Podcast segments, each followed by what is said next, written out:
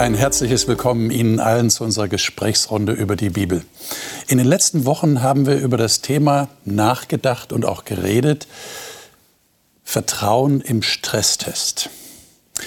Wir müssen ja alle aus Erfahrung sagen, dass es schwierige Situationen im Leben gibt, Schicksalsschläge, Leid und Not, die unser Vertrauen zu Gott wirklich auf eine harte Probe stellen. Aber ich glaube, wir haben in den letzten Wochen gemerkt, dass die Bibel uns brauchbare Hinweise gibt, wie wir trotzdem unser Vertrauen zu Gott aufrechterhalten können und, und seine Liebe tatsächlich auch leben können, auch in ganz schwierigen Situationen.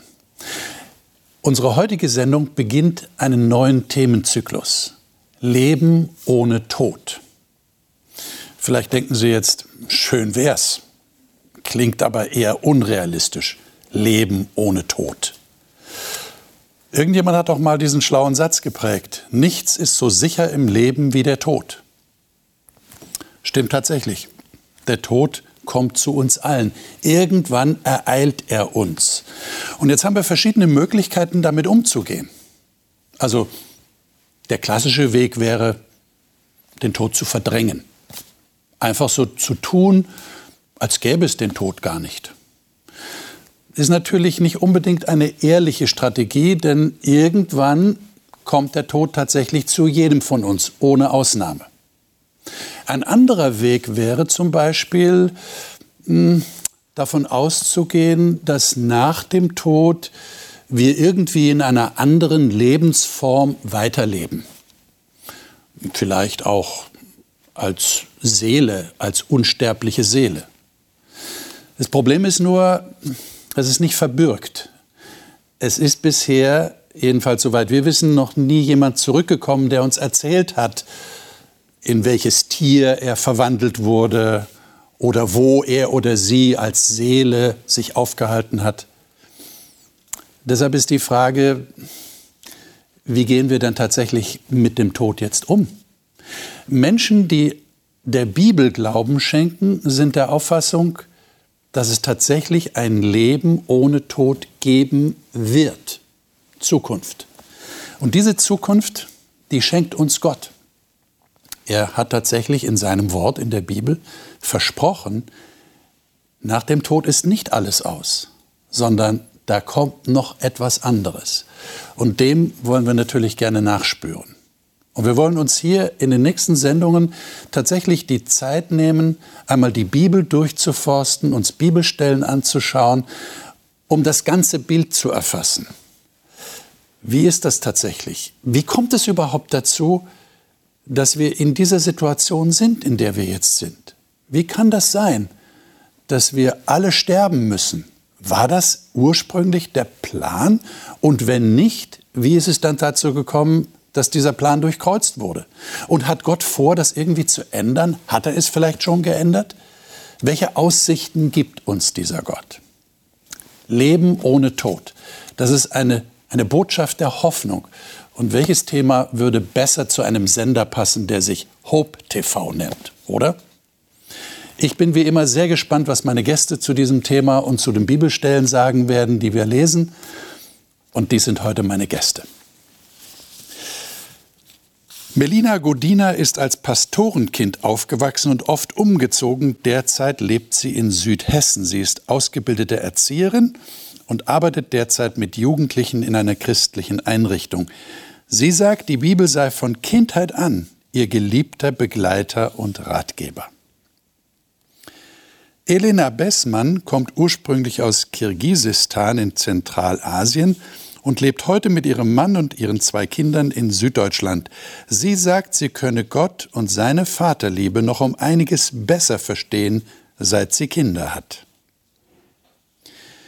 Guido Großenbacher kommt aus der Schweiz, wo er mit seiner Frau und seinen zwei Töchtern lebt. Er ist Theologe und ist für die Hope-Kurse in der Schweiz verantwortlich, durch die Menschen Gott und die Bibel näher kennenlernen können.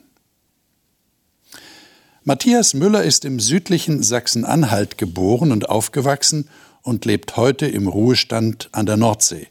Er ist Pastor und Theologe und war jahrelang Leiter der Stimme der Hoffnung, was heute Hope Media ist. Ich freue mich, dass ihr da seid. Ich begrüße euch hier in dieser Runde und wir wollen einen Text miteinander aufschlagen. Und zwar zu dem Thema, das wir heute vorhaben. Das Thema heute ist, wo der Tod herkommt. Ich habe das ja schon angedeutet in meiner Anmoderation. Wir wollen mal schauen, was die Bibel dazu sagt, ob die Bibel uns diese Frage beantwortet. Der erste Text ist in 1. Johannes Kapitel 4. Das ist ein ganzer Abschnitt von Vers 7 an bis 21, aber der Zeit halber müssen wir uns beschränken. Deshalb schlage ich vor, dass wir die Verse 11 bis einschließlich 18 lesen. Wer hat, sagt dazu, aus welcher Bibelversion er liest, und dann bitte ich darum, es vorzulesen. Ich lese aus Neues Leben Bibel. Okay. Liebe Freunde, weil Gott uns so sehr geliebt hat, sollen wir auch einander lieben. Niemand hat Gott je gesehen. Aber wenn wir einander lieben, dann bleibt Gott in uns und seine Liebe kommt in uns zur Vollendung.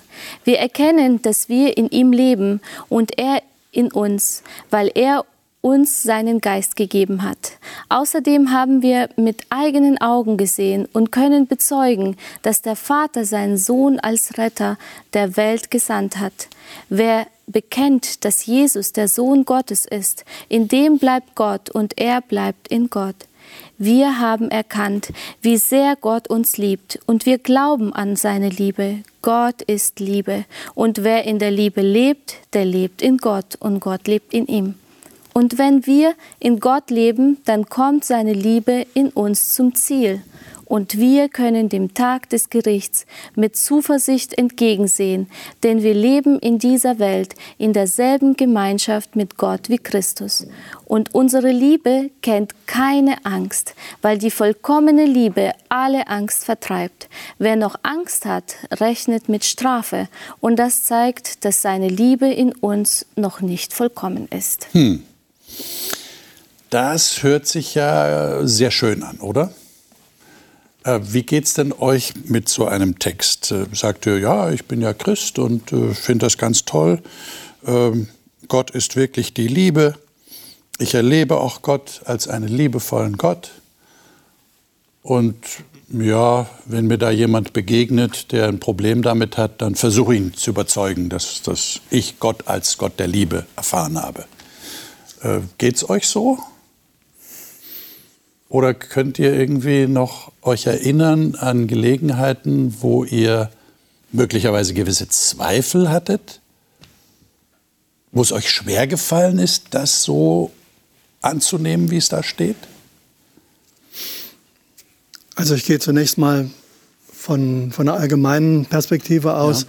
und sage, was wäre denn das toll, wenn wir in einer Welt leben würden, die so geprägt ist, wie wir das gerade gelesen haben, also so durchdrungen von Liebe.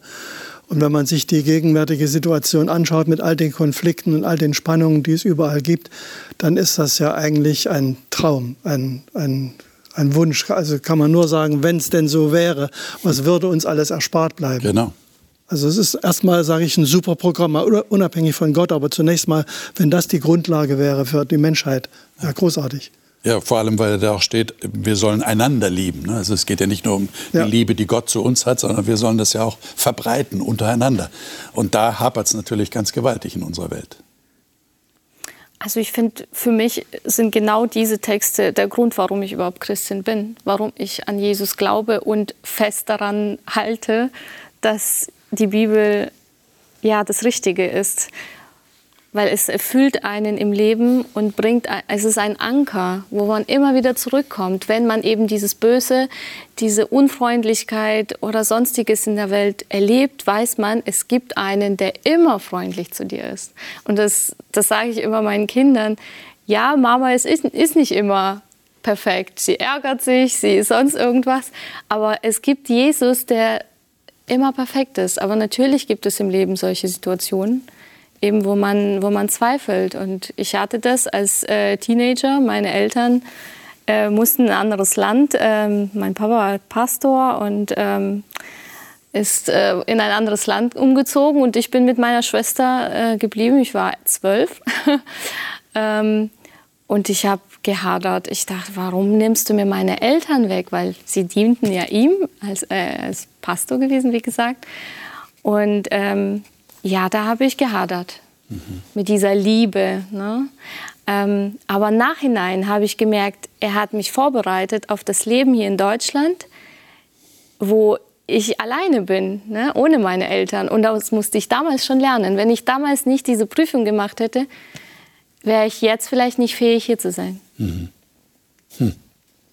Ich meine, jetzt heißt es ja im Text, das haben wir gerade gelesen, äh, je nach Übersetzung, du hast gelesen, es ist keine Angst in der Liebe. Also wer liebt, ich, ich übertrage das jetzt mal in diese Formulierung, wer liebt, hat keine Angst mehr oder hat überhaupt keine Angst.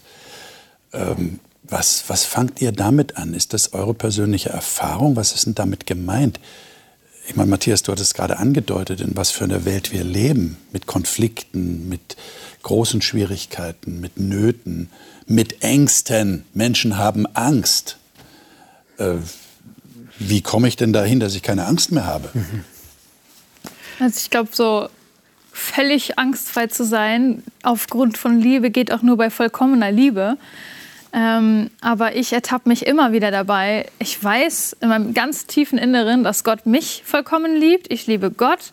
Und ähm, ich habe keine Angst, eigentlich jetzt eine reelle Angst, dass, dass mir nach dem Tod irgendwie was Schlimmes widerfährt, dass ich nicht äh, mit ihm leben darf, dass, dass er mich für irgendwas bestraft. Davor habe ich eigentlich keine Angst. Aber wenn der Alltag kommt und diese kleinen Situationen äh, über einen fallen, dann vergisst man das ganz schnell. Also mir geht es so, dass ich dann ganz oft denke, oh, wieso passiert mir das jetzt? Und dann ertappe ich mich dabei, wie ich sage, oh, lieber Gott, warum muss das jetzt so sein? Aber eigentlich in dem Moment zweifle ich ja gerade, dass das, was mir widerfährt, von ihm, also dass es nichts Gutes ist, was er gerade macht. Und ähm, ich bin schon immer jemand, der sehr viel Angst hatte. Ich als Kind, ich hatte Angst, alleine zu schlafen, im Dunkeln, allein im Haus zu schlafen und so weiter und so fort. Und das hat Gott dann irgendwann geheilt, aber das war so ein richtiger Prozess, in dem ich gelernt habe, dass ich Gott immer vertrauen kann und dass er immer da ist. Und dass er mich wirklich so sehr liebt, dass er immer das Beste für mich möchte und dass ich mich da total entspannen kann und wirklich keine Angst haben brauche, weil selbst wenn was passiert, wo ich denke, oh, das passt mir gerade nicht oder das macht mir gerade Sorgen, selbst dann hat er noch alles in der Hand und selbst das wäre immer gut für mich im Endeffekt. Aber wenn die kleinen Dinge übereinkommen, in der erste Moment, der da ist es immer, oh, kurz Angst, kurz Zweifel. Also du würdest sagen, so Angstimpulse gibt es schon, aber grundsätzlich ja. verändert das schon etwas bei dir oder bei euch, äh, wenn ihr wisst, Gott ist Liebe und Gott ist da. Aber ich meine, wenn, wenn, ich, wenn wir in die Welt schauen, ja, sagen wir mal ganz ehrlich, äh, sind wir nicht die Einzigen, die schon gewisse Ängste haben, was die Zukunft betrifft. Ja? Äh, es wird ja sogar von atomarer Bedrohung geredet inzwischen. Wie geht denn ihr damit um? Hilft euch dann so ein Text oder sagt ihr, ne, der hat damit eigentlich nichts zu tun? Ich denke mal, vom, vom Grundsatz her ist das ja hier kein, kein Lebenskonzept in dem Sinne, dass jemand, der glaubt, grundsätzlich keine Angst mehr okay. haben soll. Ich denke mal, dass hier schon ein gewisser Zusammenhang zu beachten ist bei, bei dem Text. Äh, es ist zwar gut, sich geborgen zu fühlen, zu sagen, Gott hat alles in Hand und so weiter, ist okay.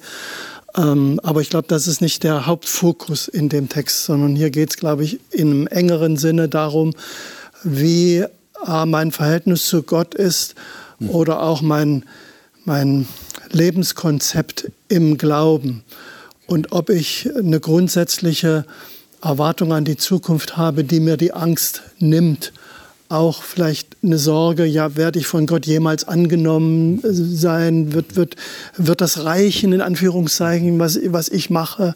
Äh, oder muss ich da mehr leisten? Und solche Fragen stehen da vielleicht, denke ich mal, doch mit im Hintergrund. Aber das setzt ja dann die Überlegung voraus, da gibt es was danach. Klar. Nicht? Wenn du sagst, bin ich bei Gott angenommen, ja, wozu werde ich dann bei Gott richtig, angenommen? Richtig, richtig. Weil nach dem Tod noch was kommt. Genau, da geht es dann ein bisschen im Blick auf die Zukunft. Genau. Nicht nur, obwohl das schon sehr, sehr wichtig ist, um das Diesseits, sage ich mal, jetzt einfach das ja. Leben, in dem wir hier so stehen. Genau. Guido, du wolltest was sagen. Ja, ich sehe das ähnlich wie du, Matthias. Ähm, Johannes ist so der Schwarz-Weiß-Maler. Mindestens kommt mir das Johannesevangelium so vor. Und er formuliert sehr markant in diesem Evangelium, das finde ich auch faszinierend. Du meinst es in seinem Brief? In seinem Brief, ja, sorry, in seinem Brief. Mhm. Und er verwendet sehr gerne das Präsens. Und die Präsensform äh, drückt in der Regel so eine Grundhaltung im Leben aus. Und von dort her, glaube ich, könnte man den Text etwas freier übersetzen. Wer sich aber ständig fürchtet, ist nicht vollendet in der Liebe. Ich glaube, es geht hier nicht darum, wie du das auch gesagt hast, wenn es da Situationen gibt, die uns auch punktuell Angst machen, dann glaube ich, spricht Johannes hier nichts davon. Mhm.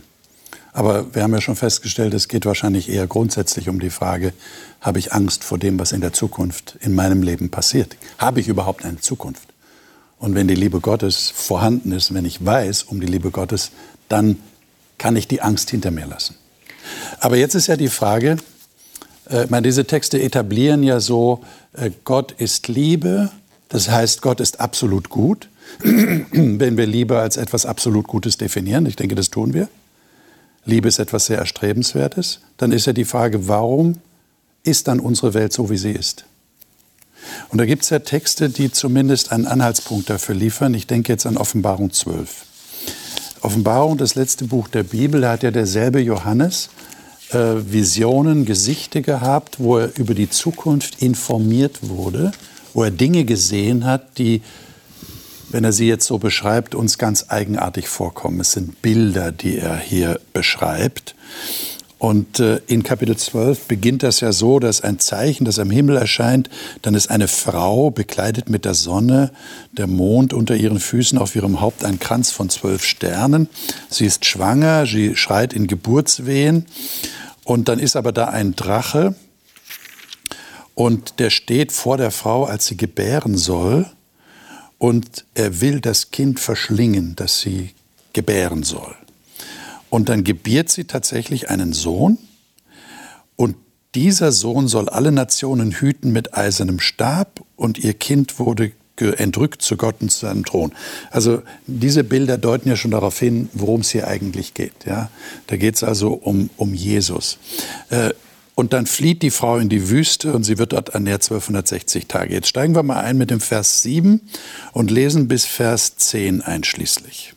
Wer von euch mag das mal lesen? Ich kann das aus der Elberfelder lesen. Mhm. Und es entstand ein Kampf im Himmel. Michael und seine Engel kämpften mit dem Drachen. Und der Drache kämpfte und seine Engel. Und sie bekamen nicht die Übermacht. Und ihre Stätte wurde nicht mehr im Himmel gefunden. Und es wurde geworfen der große Drache, die alte Schlange, der Teufel und Satan genannt wird, der den ganzen Erdkreis verführt. Verwor verworfen wurde er auf die Erde, und seine Engel wurden mit ihm geworfen. Und ich hörte eine laute Stimme im Himmel und sagt, äh, im Himmel sagen, nun ist das Heil und die Kraft und das Reich unseres Gottes und die Macht seines Christus gekommen. Denn hinabgeworfen ist der Verkläger unserer Brüder, der sie Tag und Nacht vor unserem Gott verklagte. Hm. Also die alte Schlange, Teufel, Satan, das sagt uns was. Ne? Kommt im ersten Buch Mose schon vor. Die Schlange, die Adam und Eva verführt hat. Da werden wir das nächste Mal in der nächsten Sendung drauf kommen. Ähm, aber was macht ihr mit diesem Text, wenn ihr den so lest? Hat das so einen Aha-Effekt? Und ihr sagt, ah, okay, da ist also im Himmel schon was passiert, was nicht planmäßig war was nicht gut war. Wie, wie geht ihr damit um? Hilft also, euch das? Ich finde schon mal interessant, dass ein Prophet, ihr redet ja hier prophetisch von der Vergangenheit redet.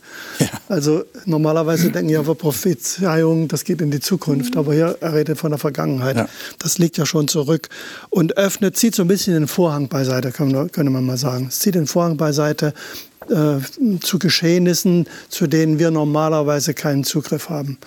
Und das hilft, denke ich mal schon.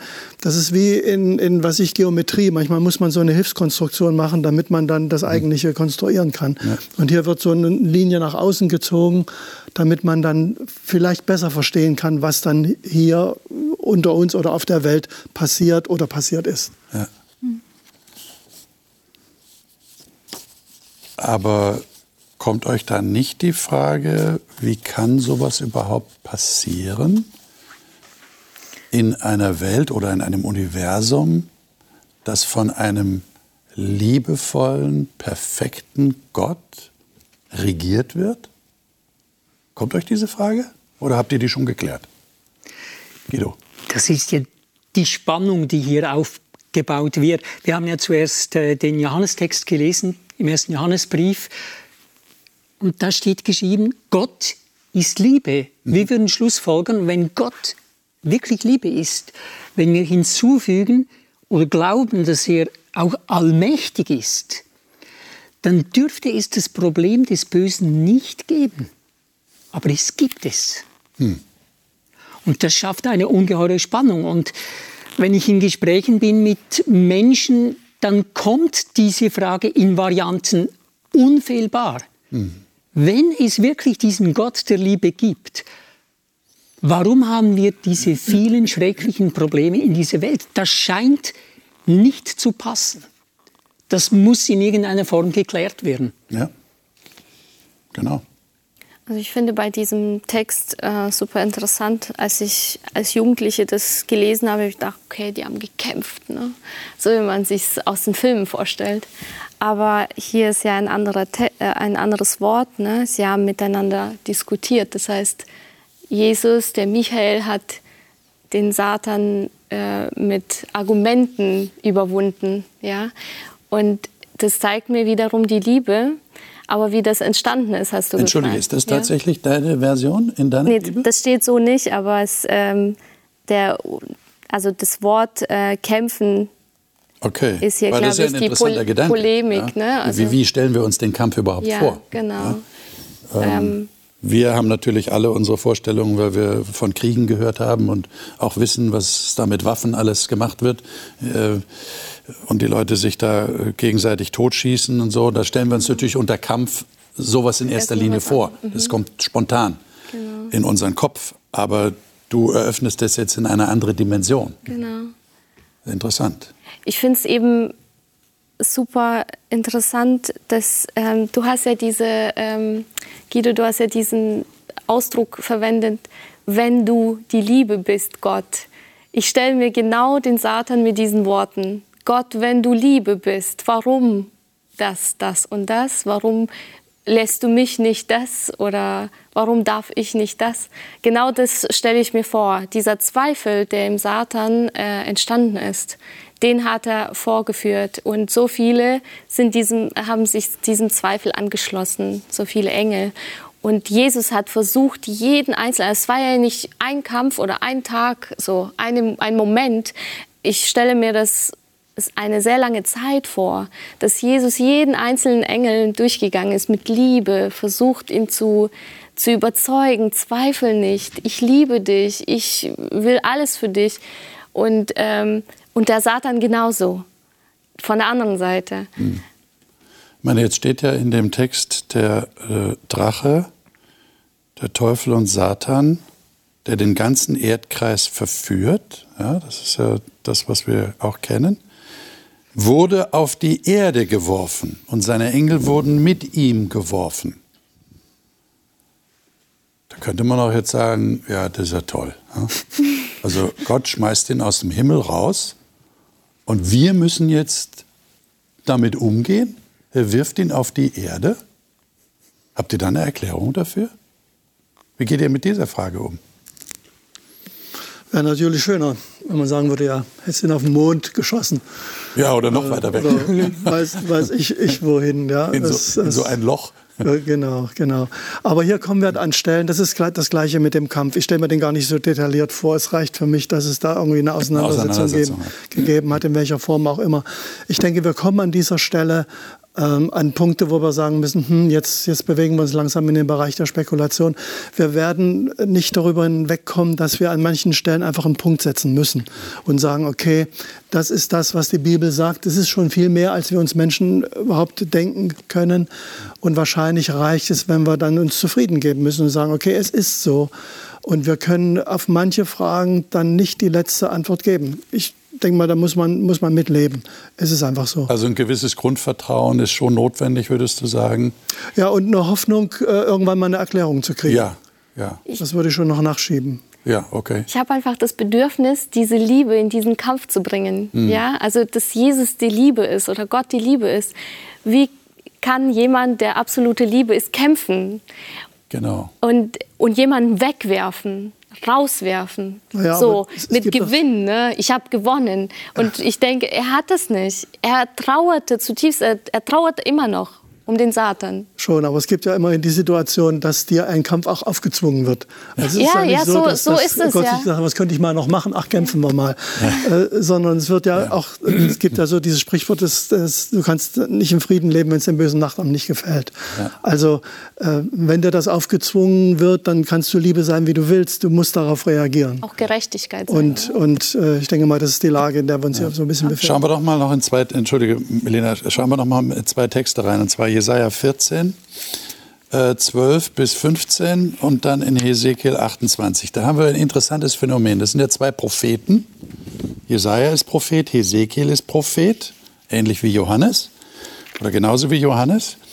Und ähm, die haben jetzt bestimmte Prophezeiungen gegeben über Personen, über Machthaber, über Könige.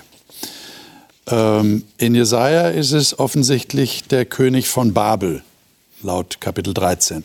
Und hier sind wir jetzt in Kapitel 14, Jesaja 14. Und lesen wir mal die Verse 12 bis 15. Ich lese mal hier nach äh, gediegenen Luther-Übersetzung. Wie bist du vom Himmel gefallen, du schöner Morgenstern? Wie wurdest du zu Boden geschlagen, der du alle Völker niederschlugst? Du aber gedachtest in deinem Herzen, ich will in den Himmel steigen und in meinem Thron über die Sterne Gottes erhöhen, will mich setzen auf den Berg der Versammlung im fernsten Norden. Ich will auffahren über die hohen Wolken und gleich sein dem Allerhöchsten. Ja, hinunter zu den Toten fuhrest du, zur tiefsten Grube. Bis dahin? Na, bis dahin. Und dann dazu noch Hesekiel 28. Hesekiel 28. Und da die Verse, ein paar Verse mehr, 12 bis 17. Guido, hast du es gerade? Was hast du für eine Übersetzung? Ich habe die Elberfelder. Elberfelder? Bitte. Menschensohn, erhebe ein Klagelied über den König von Tyrus und sage ihm, so spricht der Herr, Herr, du warst das vollendete Siegel voller Weisheit und vollkommener Schönheit. Du warst in Eden, dem Garten Gottes, aus Edelsteinen jeder Art war deine Decke. Karneol, Topas und Jaspis, Türkis, Onyx und Nephrit, Saphir, Rubin, Smaragd und Arbeit in Gold waren deine Ohrringe und deine Perlen an dir. Am Tag, als du geschaffen wurdest, wurden sie bereitet. Du warst ein mit ausgebreiteten Flügeln schirmender Cherub. Und ich hatte dich dazu gemacht, du warst, von, du warst auf Gottes heiligen Berg. Mitten unter feurigen Steinen gingst du umher. Vollkommen warst du in deinen Wegen von dem Tag an, als du geschaffen wurdest, bis sich Unrecht an dir fand. Durch die Menge deines Handels fülltest du dein Innerstes mit Gewalttat und sündigtest. Und ich verstieß dich vom Berg Gottes und trieb dich ins Verderben, du schirmender Cherub, aus der Mitte der feurigen Steine. Vers 17 noch. Dein Herz wollte hoch hinaus wegen deiner Schönheit. Du hast deine Weisheit zunichte gemacht, um deines Glanzes willen. Ich habe dich zu Boden geworfen, habe dich vor Königen dahingegeben, damit sie ihre Lust an dir sehen. Äh, hier haben wir ja gewisse Ähnlichkeit mit dem Text in Offenbarung, habt ihr gemerkt? Da geht es auch um Verstoßen, hinauswerfen eigentlich. Äh, jetzt aber die Frage, äh, was fangt ihr mit diesen Texten an? Also ich habe ja schon gesagt, das sind Lieder, Spottlied, Klagelied über bestimmte Machthaber in der damaligen Zeit. Aber es deutet sich ja irgendwie an, es muss um mehr gehen hier. Es ist nicht nur diese irdischen Herrscher gemeint. Hilft euch das irgendwie bei der Frage, wo in einer so guten Welt oder in einem von einem liebevollen Gott regierten Universum das Böse herkommt? Ja, ich meine, ein kleines bisschen beantwortet es ja ein Teil davon. Ähm, ich meine, es ist ja ein Sinnbild dafür, hier diese, das, was hier geschrieben steht, äh, was im Himmel passiert ist mit Satan. Und ähm, Satan war ja ein, einer der, der schönste Engel, der war gesegnet mit so vielen Gaben und war wunder, wunderschön und mächtig und stand ja unter Jesus. Und ähm, bei ihm kam ja irgendwann das Problem, dass er zu hoch hinaus wollte und sein wollte wie Gott. Ja, bei ihm ist dann, äh, wie, wie nennt man das, der Hochmut gekommen oder der Neid vielleicht sogar. Ja, er wollte noch, noch besser sein, genauso sein oder noch höher eben. Ähm, und das ist so irgendwie die, die Ursünde scheinbar, die da entstanden ist, woher dieser Gedanke von Satan kommt, wenn er doch auch, wie es hier steht, vollkommen gemacht worden ist. Das verstehe ich nicht. Ich glaube, das werde ich nie verstehen, bis ich Gott treffe und ihn fragen kann. Er wird es sicherlich gut erklären können. Äh, aber da reicht mein Gehirn für nicht aus. Ähm, aber ja, es hilft ein bisschen zu erkennen, okay, ähm, auch wir Menschen sollten vielleicht aufpassen, mit diesen Gedanken äh, uns zu vergleichen und den anderen äh, irgendwie, ja, neidisch zu sein und so, weil das ist eine Sache, wenn wir überlegen, woher kommen diese ganzen Probleme in der Welt. Das hat, also fast alles hat irgendwie den Ursprung in Neid, weil man nicht genug hat, weil man mehr will, weil man Macht möchte. Und ähm, das, das ist auch eine Warnung, finde ich, dass man selber reflektiert und überlegt, äh, komme ich auch in solche Gedanken. Können wir noch gerade mal einen kurzen Schritt zurückgehen und die Frage beantworten, wie kommen wir denn auf die Idee, dass hier der Teufel gemeint ist? Ja, genau, das mir war das auch ein klein bisschen zu, zu schnell. Ich dachte, ups, ähm, weil ich brauche immer so ein bisschen die Rückbindung an, an den Text. Und ja. die beiden äh, Texte, also der Jesaja und der Hesekiel, die geben ja hier wirklich also eine Prophezeiung für die Zukunft, aber zwei beziehungsweise 300 Jahre voraus. Das finde ich schon mal bemerkenswert, einfach historisch mal gesehen. Sie reden ja von Königen, die es in der Geschichte wirklich gegeben hat. Den König von Babylon, den König von, von Tyrus, die beide feindlich dem Volk Israel gegenüber standen und offensichtlich sehr viel von ihrer Macht, und das haben wir auch geschichtlich belegt, sehr viel von ihrer Macht auch in das Äußerliche gesteckt haben, in die Prunksucht, in die Darstellung ihrer selbst. Und das wird in den Texten aufgegriffen, diese Erscheinung, die ja beeindruckt. Und dann wird von da immer so unversehens eine Brücke geschlagen zu Stellen, wo man denkt, äh, kann da gar nicht sein. Wer war denn hier wohl in Eden? Wenn das hier bei Hesekiel heißt, in Eden warst du und geschmückt und so weiter. Oder Berg Gottes und so fort. Also der König von Babylon nicht. Und der von Tyrus auch nicht. Der saß auf seiner Insel, die fast uneinnehmbar war. Also da werden so aus dem Text heraus immer so kleine Brücken rübergeschlagen, wo man ins Stutzen kommt und sagt, das kann sich nicht nur um diesen König handeln. Mhm. Und dazu kommt ja dann noch, dass äh, dieser Begriff Morgenstern in der lateinischen Übersetzung mit Luzifer wiedergegeben worden ist. Also da rührt auch eine alte Tradition in der Auslegung her, dass man sagt, aha, das ist irgendwie ein Hinweis, es geht um mehr als nur um einen irdischen äh, Herrscher. Wobei das Wort ja eigentlich nichts Schlechtes ist. Nein, nein, das ist Lichtträger. Ist ja Lichtträger. Lichtträger. Gut, das würde ja dem entsprechen, was er offensichtlich mal war, was du gerade ausgeführt hast. Nicht? Wir wissen nicht, wie ist er dann überhaupt zu dem geworden, was er jetzt ist, dem, dem, dem Inbegriff des Bösen. Wir haben gelesen, dass Gott Luzifer vollkommen geschaffen hat. Hm. Wie ist es möglich, hm. dass ein vollkommen geschaffenes Wesen böse werden kann? Man könnte auch fragen, Warum hat Gott nicht verhindert, dass das passiert? Aber ich glaube, vielleicht gerade in der Vollkommenheit liegt vielleicht eine Antwort. Weil wenn die Vollkommenheit nicht wäre, dann wäre auch nicht alles möglich. Und ich glaube, das ist ja gerade so ein Schlüssel. Ja, die Vollkommenheit macht auch alles möglich. Wenn man sagen würde, nee, er ist nicht vollkommen, er ist begrenzt geschaffen, bestimmte Möglichkeiten sind von vornherein ausgeschlossen, dann geht eben nicht alles. Aber gerade in dieser Vollkommenheit geht eben alles, eben auch die Entgleisung, wie wir das dann ja sehen. Und dieses Risiko, das du gerade ansprichst, das würden wir ja gerne vermeiden. Also wir Menschen würden das gerne vermeiden. Ja. Und deshalb kommen wir auch zu dieser Überlegung. Ja, ja das hätte er doch verhindern können, weil warum geht er dieses Risiko ein? Aber das gehen wir ja alle ein, sagen wir, die wir Eltern sind zum Beispiel. Ja. Na klar, würde ich mir wünschen, dass meine Kinder dies und jenes tun oder nicht tun. Aber wo kämen wir denn dahin, wenn ich äh, bis ins Erwachsenenalter hinein immer noch Vorschriften machen würde und sagen, das machst du nicht, das machst du auch nicht. Und dazu habe ich dich nicht großgezogen. Also bitte und mhm. so fort. Das, das geht doch nicht. Ja, ich will ja, dass meine Kinder sich entfalten mit allen Möglichkeiten, die da sind.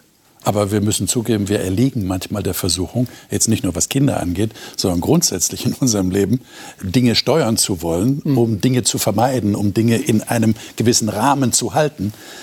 und stellen dann fest, das gelingt nicht, ja. weil es auch Unfreiheit bedeuten würde, vielleicht für andere Menschen. Gott ist Liebe, haben wir gelesen. Ja. Und ein liebender Gott, der möchte geliebt werden. Er hat, das ganze Universum ist auf Liebe angelegt. Und eine Voraussetzung für Liebe ist die Möglichkeit, dass wir uns frei entscheiden können. Und das schließt wiederum die Möglichkeit mit ein, sich für etwas zu entscheiden, das nicht gut ist. Hm. Natürlich würde man sich wünschen, dass Gott immer wieder einsteigt. Ne? So rein menschlicher Impuls, dass er immer wieder einsteigt und verhindert. Nur ist die Frage dann, ab wann oder wo soll er immer verhindern, dass die Bombe explodiert. Also sie dürfen fallen, aber nicht explodieren. Oder sie dürfen das Flugzeug gar nicht erst verlassen oder was auch immer. Also wo, wo soll er einsteigen? Und wenn ich das auf, das auf den großen Rahmen beziehe, kann ich es ja auch auf mich beziehen und sagen, hm, wo sollte er denn bei mir möglicherweise immer wieder einschreiten und würde mir das gefallen? Wenn, wenn er die Freiheit so beschneidet. Wenn ich ähm, an diese Erschaffung Satans denke, muss ich an mich denken, wie kam das dazu, dass ich mein erstes Kind bekommen habe. Ja? Wir haben es gewollt, wir haben uns darüber gefreut. Ich weiß überhaupt nicht, wie, was aus ihm wird, wie er sich dann als Erwachsener benehmen wird, ob er mich verleumdet, weiß ich nicht. Aber äh, es ist eine Freude da. Und ich denke, bei Gott ist es eben, macht es diese vollkommene Liebe aus. Er wusste, was Satan wird. Aber wenn wir in Hesekiel 28 lesen, mit welcher Liebe er ihn geschaffen hat. Eben wie du auch erwähnt hast, wie viele äh, Steine, Edelsteine hier aufgezählt werden. Also es ist, sind so Details, die diese Liebe für mich darstellen. Und ähm, die Frage war ja, ähm, wie kann es dazu gekommen sein? Wie ist dieser Kampf entstanden? Und für mich ist jetzt nochmal die Brücke zu 1. Johannes 4. Wir haben gelesen, weil die vollkommene Liebe alle Angst vertreibt, wer noch Angst hat, rechnet mit Strafe. Und Gott wollte ihn nicht strafen. Deswegen hat er ihn auch nicht sofort vertilgt. Gott wollte Satan nicht strafen. Er wollte nicht, dass mit ihm das verbunden wird. Also Gott der Liebe, aber er muss sofort das verhindern, sofort aufhören. Er konnte auch nicht verhindern im Sinne, ich würde den Satan nicht schaffen, er würde ja die Sünde in, diese, in dieses Universum bringen. Er hat ihn geliebt, er hat ihn geliebt, bevor er ihn geschaffen hat. Ich meine, das ist der Gedanke, an dem ich jetzt hängen geblieben bin, den du geäußert hast, dass Gott schon wusste, was aus diesem Engel werden wird. Das ist ja der große Unterschied zwischen Gott und uns Menschen. Du sagst, du hast dich auf dein Kind gefreut. Genau. Jetzt könnte man natürlich die Frage stellen, was wäre denn gewesen, hättest du vorher schon gewusst, wie dein Kind sich einmal entwickeln wird? Vielleicht wird es zum Verbrecher. Hättest du dann die Entscheidung wieder zurückgenommen und gesagt, dann will ich kein Kind haben? Es, es, gibt auch Eltern, ja, die sagen, ich will lieber keine Kinder haben, da habe ich keine Probleme und es kann nichts Böses aus ihnen werden. Ich habe tatsächlich so gebetet als junge Frau. Ich habe gesagt, Gott, bitte gib mir keine Kinder, wenn sie keine Christen werden. okay. Aber ich habe dann, als wir dann Kinder wollten, musste ich revidieren und sagen, Gott, ich will unbedingt. Ja, ich glaube, das ist ein wichtiger es ist ein schwieriges Punkt, Gebet. Aber ja, da sind wir wieder beim Thema Angst, ja, weil wir, wir haben ja jetzt gelernt, okay, wo vollkommene genau, Liebe ist, Vertrauen. da ist keine Angst. Und wenn Gott ja vollkommene Liebe ist, dann hat er keine Angst gehabt, jemanden ja. zu erschaffen, was dann äh, jetzt salopp gesagt in die Hose gehen kann, weil er ja auch eine Lösung dafür hat. Genau. Er, er, hat ja, er kann dann ja was damit machen. Er ist jetzt genau. nicht, er sitzt nicht im Himmel und denkt, ach Mist, blöd gelaufen, jetzt müssen wir zusehen, sondern er, ist, er investiert sich ja weiter. Aber es, wie du das sagtest, es gibt ja Menschen, die haben so viel Angst davor, dass etwas nicht gut laufen kann, dass sie Dinge auch nie machen. Es gibt Menschen, die gehen nie in eine Beziehung ein aus Angst, dass es nicht gut werden könnte. Es gibt Menschen, die machen keine Kinder, weil sie Angst haben, dass sie in der Welt zugrunde gehen und so weiter. Es gibt Menschen, die gehen nicht mehr vor die Haustür, weil sie Angst haben, überfahren zu werden. Aber so funktioniert das nicht. Und das ist es eben das Erstaunliche an Gott. Und ich glaube, wir sind hier an einem ganz entscheidenden Punkt. Wir lassen Freiheit und wir gestehen auch Gott zu, dass er Freiheit einräumt. Du wirst deinen Kindern nicht sagen, ihr seid nur deshalb auf der Welt, mhm. weil ich darum gebeten habe, dass ihr Christen werdet. ihr müsst jetzt Christen werden, weil sonst werdet ihr gar nicht existent. Das wirst du ja nie sagen. Nein. Äh, und Gott macht das auch so. Er hat, er hat nicht gesagt, ihr müsst jetzt so sein, ihr müsst in diesen Bahnen laufen. Das ist ja, glaube ich, eine wichtige Quintessenz, die wir jetzt schon, schon mal feststellen können. Und Liebe will sich äußern. Und Liebe will sich äußern. Will einfach will schaffen, will, will ja. weitergehen. Die ja. kann nicht einfach stehen bleiben. Und geht mhm. Risiken ein. Ja. Das ist ja sehr interessant. Deswegen konnte Gott, du hast ja am, am Anfang mal gefragt, warum Satan nicht einfach irgendwo anders hingeschossen hat, und, sondern dass er auf unserer Erde gelandet ist, ja, ja für uns ziemlich blöd. Aber äh, nur, weil, nur weil etwas da ist, also wenn, wenn Gott Satan jetzt in irgendeine Galaxie katapultiert hätte, wo niemand sonst ist, ja, das ist ja trotzdem, wie du gesagt hast, die Zweifel wurden ja gesät, auch bei den anderen Engeln im Himmel. Und das, die Welt hat es nun mal jetzt gesehen, das ganze Universum hat das gesehen. Ich werde das Problem nicht los, indem ich es wegkatapultiere, sondern das ist umso mehr eine Größe, eine Stärke von Gott, dass er das so aushalten kann und mit uns leidet und mit uns kämpft, dass das auch irgendwann wieder ein Ende nimmt. Ja. Lesen wir noch einen Text zum Schluss. 1. Johannes 1, Vers 5. 1. Johannes 1, Vers 5. Wer mag den lesen? 1. Johannes 1, Vers 5. Wir waren am Anfang in 1. Johannes 4, jetzt im ersten Kapitel und da Vers 5. Kurzer Satz, aber eine wichtige Botschaft. Das ist die Botschaft, die er uns gegeben hat, damit wir sie euch weitergeben. Gott ist Licht, in ihm ist keine Finsternis. Hm. Was macht das mit euch, wenn ihr das lest? Also mich beruhigt das. Okay. Und ich finde es auch wichtig, ich finde es auch schön, dass wir da jetzt nochmal so drauf kommen weil äh, es natürlich äh, Menschen gibt, die daran Zweifel haben. Und ehrlicherweise, es gibt ja auch im Alten Testament ein paar Texte, wo das so ein bisschen anders klingt, wo man denken könnte, ah, kommt möglicherweise auch Böses von Gott. Ja, gibt es ja solche Texte, mhm, mhm. kann man, nicht, kann man nicht von der Hand weisen. Aber dass die Bibel hier nochmal so klar äh, und ich war fast am Ende der Bibel, wenn man so will, nochmal so klar festhalten. Nein, es gibt da keinen Zweifel. Gott ist Licht und nicht halb und halb.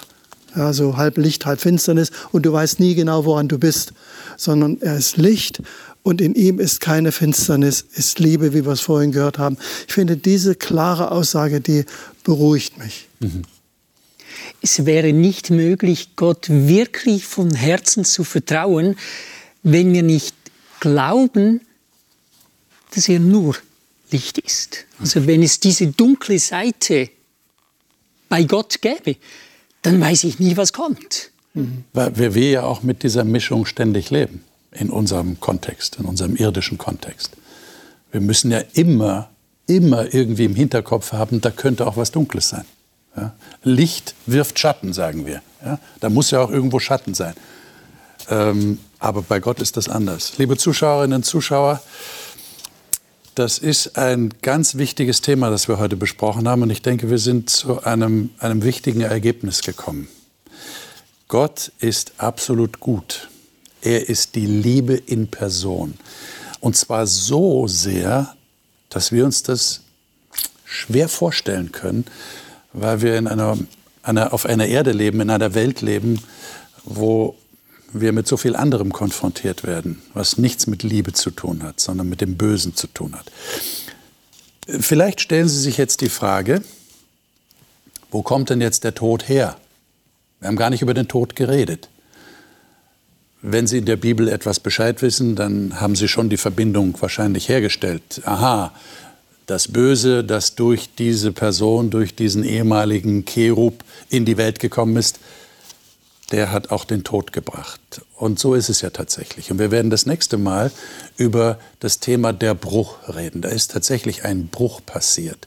Denn dieser liebevolle Gott hat ja eine, eine perfekte Welt geschaffen, eine perfekte Erde. Und da kam es tatsächlich zum Bruch. Und dieser Bruch hat auch wieder mit dieser Schlange, mit diesem ehemaligen herrlichen Cherub zu tun. Ich bin schon sehr gespannt, was wir da herausarbeiten werden aufgrund der Texte, die wir in der Bibel dazu finden. Bis dahin wünsche ich Ihnen Wilmer Gottes Segen für Ihr ganz persönliches Bibelstudium. Ich freue mich, wenn Sie dann wieder dabei sind.